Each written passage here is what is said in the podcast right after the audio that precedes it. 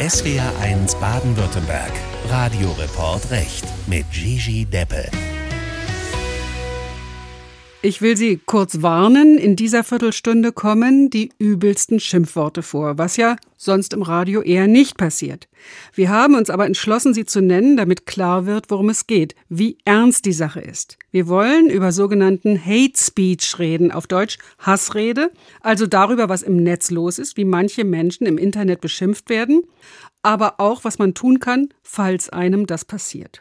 Ich werde gleich mit einer Mitarbeiterin von Hate Aid sprechen, einer Organisation, die Leuten hilft, die im Internet bedrängt werden. Aber vorher frage ich erstmal meinen Kollegen Finn Hohenschwert. Finn, du hast Beispiele gesammelt. Bekannte Fälle, bei denen mit einzelnen Personen richtig Katz und Maus gespielt wurde. Fälle, die auch furchtbare Folgen hatten. Genau, ich würde dir gerne über den Fall Lisa Maria Kellermeier berichten. Die österreichische Ärztin hatte in der Corona-Pandemie engagiert Corona-Patienten behandelt und aktiv für Impfungen geworben.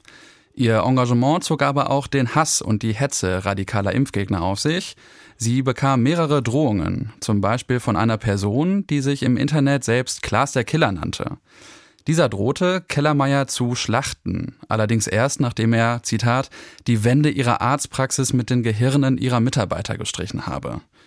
Kellermeier beauftragte zunächst privates Sicherheitspersonal für ihre Arztpraxis, nachdem es dort aber zu mehreren Zwischenfällen gekommen war, schloss sie die Praxis. Am 29. Juli 2022 beging sie schließlich Selbstmord. Ihr Fall löste nicht nur in Österreich großes Entsetzen und eine Debatte über die Gefahren von Hate Speech aus. Du hast mir auch den Fall von Dunja Hayali mitgebracht. Richtig. Dunja Hayali berichtete im Juni 2015 aus dem Irak, dem Heimatland ihrer Eltern, über Flüchtlinge und zog damit prompt den Hass und die Hetze einiger Zuschauer auf sich. Unter dem Pseudonym Lawrence von Arabien schrieb ihr ein Zuschauer zum Beispiel folgenden Brief. Frau Hayali, Sie sind eine der dümmsten Ziegen, die beim ZDF arbeiten. Wenn ich morgens meinen Fernseher anschalte und ich arabisches Stückchen Scheiße sehe, ist mir der ganze Tag versaut. Ja, die wahre Identität des Absenders ging aus dem Brief nicht hervor, ein juristisches Vorgehen war daher nicht möglich. Die Journalistin wollte die Beleidigung aber auch nicht einfach so hinnehmen. Sie entschloss sich daher, den anonymen Absender öffentlich bloßzustellen. Dazu markierte sie die insgesamt 53 Rechtschreib- und Kommafehler mit einem Rotstift, fotografierte den Brief ab und veröffentlichte ihn mit einem ironischen Kommentar auf ihrer eigenen Twitter- und Facebook-Seite wofür sie im Anschluss viele positive Reaktionen aus dem Netz erhielt. Sie hat aber auch juristische Schritte eingeleitet. Wenn der Absender einmal nicht anonym blieb, leitete sie juristische Schritte gegen diese ein. Im Februar 2016 untersagte das Landgericht Hamburg zum Beispiel per einstweiliger Verfügung einem Facebook-Nutzer beleidigende Hasskommentare auf der Facebook-Seite von Hayali. Dann gibt es ja noch in Deutschland einen sehr bekannten Fall, den Fall der Politikerin Renate Künast von den Grünen. Da haben unbekannte Nutzer sie auf Facebook unter anderem als pädophilen Truller oder geisteskrank oder gehirnamputiert bezeichnet. Da gab es noch drastischere Anfeindungen. Und dagegen ist sie auch juristisch vorgegangen. Richtig, ähnlich wie Dunja Hayali hat auch Renate Künast diese Beleidigung nicht einfach auf sich sitzen lassen und hat gegen diese geklagt. Sie zog dafür sogar bis nach Karlsruhe. Das Ziel, Social-Media-Plattformen sollen die Identität von anonymen Nutzern preisgeben, die Hasskommentare verbreiten. Ende 2021 entschied das Bundesverfassungsgericht zu ihren Gunsten. Es verpflichtete Social-Media-Plattformen, Auskunft über die Bestandsdaten von hassverbreitenden Nutzern zu geben und stärkte mit dieser Entscheidung die Persönlichkeitsrechte der Betroffenen im Kampf gegen Hate Speech. Ja, vielen Dank, Finn Hohenschwert. Das sind natürlich alles Fälle von Prominenten. Bei den meisten, die keine Promis sind, erfahren wir gar nicht, wie sie zum Teil im Internet behelligt werden, ob sie nun beleidigt werden oder ob beleidigende Fotos veröffentlicht werden. Aber eine Organisation, die Betroffenen hilft, die hat Einblick. Hate Aid heißt sie, was man vielleicht übersetzen kann mit Hilfe bei Hass. Und ich wollte mal von Franziska Benning wissen, die als Juristin bei Hate Aid arbeitet, was denn eigentlich für Fälle bei Ihnen landen. Ja, das kann man so verallgemeinernd gar nicht sagen, aber wir haben verschiedene Phänomene, die sich natürlich immer wieder häufen. So kann ich zum Beispiel erzählen von Fällen, die äh, wir unter dem Begriff Doxing zusammenfassen. Da das heißt was auf Neudeutsch? das heißt auf Neudeutsch, dass äh, sensible Daten von Privatpersonen oder auch Personen des öffentlichen Lebens im Online-Bereich, im Internet veröffentlicht werden. Also ohne Adresse deren, oder wie die Kinder heißen genau, oder sowas? ohne deren Einwilligung. Okay, die wenden sich dann an Sie und sagen, bitte bereinigt das doch mal. Die wenden sich häufig erstmal an uns in Verzweiflung, Scham. Das kommt immer auf die Zusammenhänge drauf an, ob das aus einer Beziehung entstanden ist, aus Partnerschaftsgewalt oder ob das Unbekannte waren, die die Inhalte aus Spaß geteilt haben und ins Internet gestellt haben. Also da haben wir wirklich, kein Fall ist wie der andere. Die Leute fühlen sich bedroht, weil sie denken, es kann ihnen was passieren, wenn diese Daten im Netz stehen. Ja, ja. Und auch schambehaftete Daten oder Daten. Sagen Sie mal ein Beispiel? Sowas, also es gibt ein Phänomen, das haben wir gerade häufiger tatsächlich in den letzten Wochen auf dem Tisch von der Beratung Sextortion. Also auch das weiß ich nicht, was ja. das ist. ich schmeiße gerade mit ganz vielen Begriffen um mich. Sextortion ist, wenn eine Art Online-Erpressung von Menschen, mit denen man via Direktnachricht Kontakt hatte, die man aber nicht persönlich meistens kennt, sondern zum Beispiel auf Instagram Direktnachrichten schreibt man erst freundlich miteinander und dann wird irgendwann dazu aufgefordert, Nacktbilder zu schicken. Und dann wendet sich das Ganze und es wird eine bestimmte Summe Geld gefordert. Und diese Summe Geld wird meistens dann auch erst noch einmal bezahlt, bevor sich an uns gewendet wird. Und dann kommen Betroffene auf uns als Beratungsstelle für digitale Gewalt auch zu. Sind das vor allen Dingen junge Frauen? Nein, das sind tatsächlich fast ausschließlich Männer. Ich würde sagen, in der Beratung ist es eigentlich ausgeglichen, wer zu uns kommt, Männer, Frauen. Im Bereich der Beleidigung zum Beispiel ist das bei Frauen ganz schnell, dass das ins Sexuelle übergeht, herabwürdigend. Und bei Männern haben wir jetzt vermehrt diese Sextortion-Fälle. Also die Leute kommen zu Ihnen, schütten ihr Herz aus Mhm. und dann, was passiert denn dann eigentlich? Da wird erstmal so eine Bedarfsklärung gemacht, was brauchen die Menschen gerade? Und dann ist. Vielleicht deklinieren Sie es mal durch an so einem meinetwegen fiktiven Beispiel, Ja. ja? Ja, also es melden sich mit einer Beleidigung. Also ich sage es jetzt mal ganz grob, ja, wie es ja auch schon vor Gericht jetzt war, Ja. äh, bei Frau Künast, äh, du blöde Fotze. Ja, Ja. ist ein schreckliches Wort, aber ich benutze das jetzt mal hier. Also mit sowas wird, da wird das, das wird geschrieben und äh, die Personen möchten gerne, dass das gelöscht wird, oder? Was möchten die gerne? Es ist so unterschiedlich, ob die Personen die TäterInnen kennen oder ob das Unbekannte sind im Netz. Wir ermutigen natürlich zur Strafanzeige. Wir helfen bei der Beweissicherung, was ganz wichtig ist in dem Online-Bereich, weil Was heißt das? Was machen, was muss man da machen? bei der Beweissicherung muss man vor allem darauf achten, dass man rechtssichere Beweise hat. Das heißt, da müssen bestimmte Merkmale erfüllt sein bei Screenshots, die man erstellt. Da muss die Zeit zu sehen sein. Und äh, dazu gibt es zum Beispiel auch auf unserer Internetseite Richtlinien oder m, so Anweisungen, wie man einen rechtssicheren Screenshot erstellt auf den verschiedenen Plattformen. Dabei unterstützt unser Beratungsteam auch. Also jemand kommt zu Ihnen, sagt, ich bin beleidigt worden, dann sagen Sie erstmal, wie geht's Ihnen damit und Was möchten was Sie? möchten Sie eigentlich? Ja.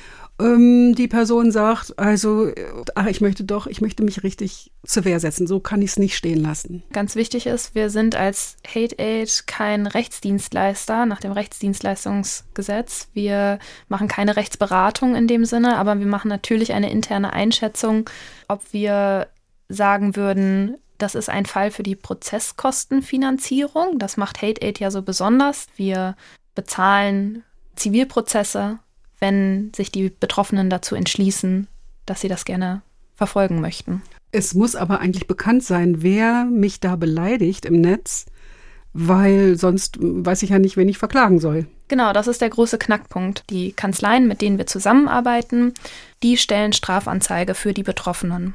Und dann gibt es ein Aktenzeichen und dann kann man Akteneinsicht nehmen. Und dann finden wir bei einer Quote von so 30 Prozent Pi mal Daumen, wir arbeiten mit der ZIT, das ist eine spezialisierte Staatsanwaltschaft in Hessen zusammen, die ja ermitteln so in 30 bis 40 Prozent der Fälle auch die TäterInnen. Wir selber kommen mit unseren Möglichkeiten nicht weiter im Bereich der Täterinnen-Identifizierung. Wir gehen momentan den Weg über die Staatsanwaltschaften, weil die mehr Befugnisse haben. Also ich habe mich jetzt entschieden als Betroffene, ich möchte etwas unternehmen. Und dann haben wir jetzt denjenigen gefunden, den wahren Namen. über, mit Hilfe der Staatsanwaltschaft. Was macht man dann? Wir haben die Möglichkeit, auf Unterlassung zu klagen, also Unterlassung der Äußerung. Und dafür werben wir auch, weil den meisten Menschen nicht bewusst ist, ja, die Täterinnenverfolgung im Strafrecht ist total wichtig und da muss auch ganz viel passieren. Und es müssen mehr Menschen auch bestraft auch, werden. Auch bestraft werden und mhm. Konsequenzen spüren für ihr Handeln im Netz. Aber was dadurch nicht passiert mit dem Strafrecht, der Kommentar verschwindet nicht. Die müssen den Kommentar nicht löschen. Der, Man könnte höchstens wieder anzeigen, genau. weil es ja noch weiter da steht. Ne? Genau, mhm. aber äh, das mit, hilft eigentlich nicht so richtig. Genau, und den Betroffenen ist häufig auch einfach wichtig, dass der Kommentar verschwindet. Das erreichen wir über Unterlassungsklagen im Zivilrecht. Und wie lange dauert das? Das klingt alles wahnsinnig umständlich. Das dauert sehr, sehr lange. Oh, also, sagen Sie sogar. Ja, wir haben momentan Verfahrenslaufzeiten von ein bis zwei Jahren. Wie viele Leute können Sie überhaupt betreuen? Ich habe äh, die aktuelle Zahl nochmal nachgeguckt. Seit unserer Gründung 2018 sind wir jetzt bei um die 3800 Personen, die sich an uns gewendet haben und die wir beraten haben. Haben Sie schon mal gedacht, boah, der Gesetzgeber müsste jetzt aber mal das und das tun? Das geht ja gar nicht.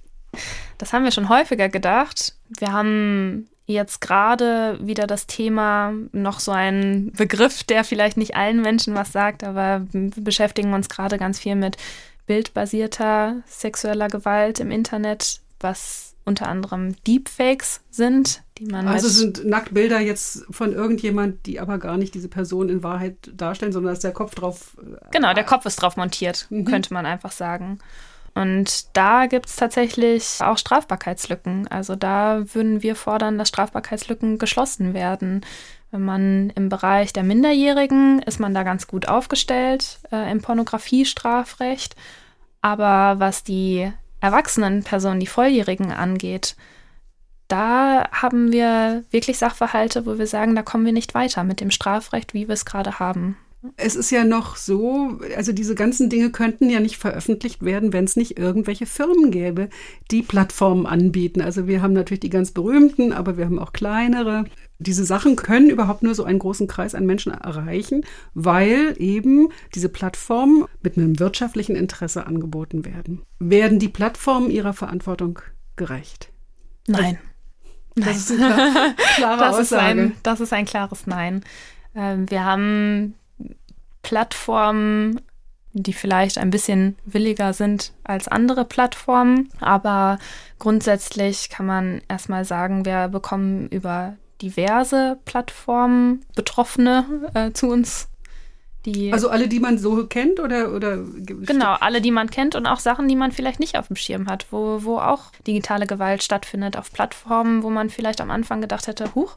Ähm, Sagen Sie mal ein Beispiel. Airbnb Okay. Alles da, wo auch Direktnachrichten ausgetauscht werden oder Kleinanzeigen, eBay Kleinanzeigen, ist auch so ein Fall. Also Sie sagen, manche sind besser, manche sind nicht so gut. Also man könnte sich ja auch vorstellen, ich beschwere mich bei Meta, bei Facebook oder wem auch immer.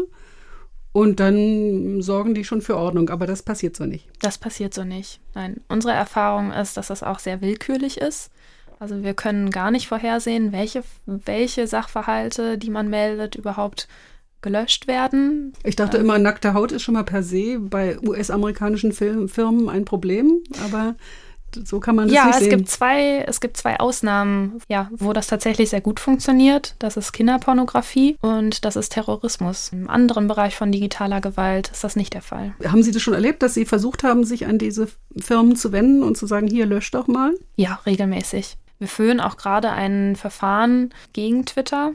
Also X sagt man genau, ja heutzutage. Gegen, gegen X. Ja, da geht es unter anderem auch darum, dass Inhalte nicht gelöscht werden und dass nach den eigenen AGB das aber vorgesehen ist und dass das nach dem Kleingedruckten. Genau. Das heißt, die löschen nicht, was sie eigentlich erklären, dass sie das löschen würden. Genau. Vielen Dank, Franziska Benning. Sie ist juristische Mitarbeiterin bei der Organisation Hate Aid. Im Februar tritt ja neues europäisches Recht in Kraft, der sogenannte Digital Service Act. Der regelt alles Mögliche, was das Internet betrifft, nicht nur Hassattacken.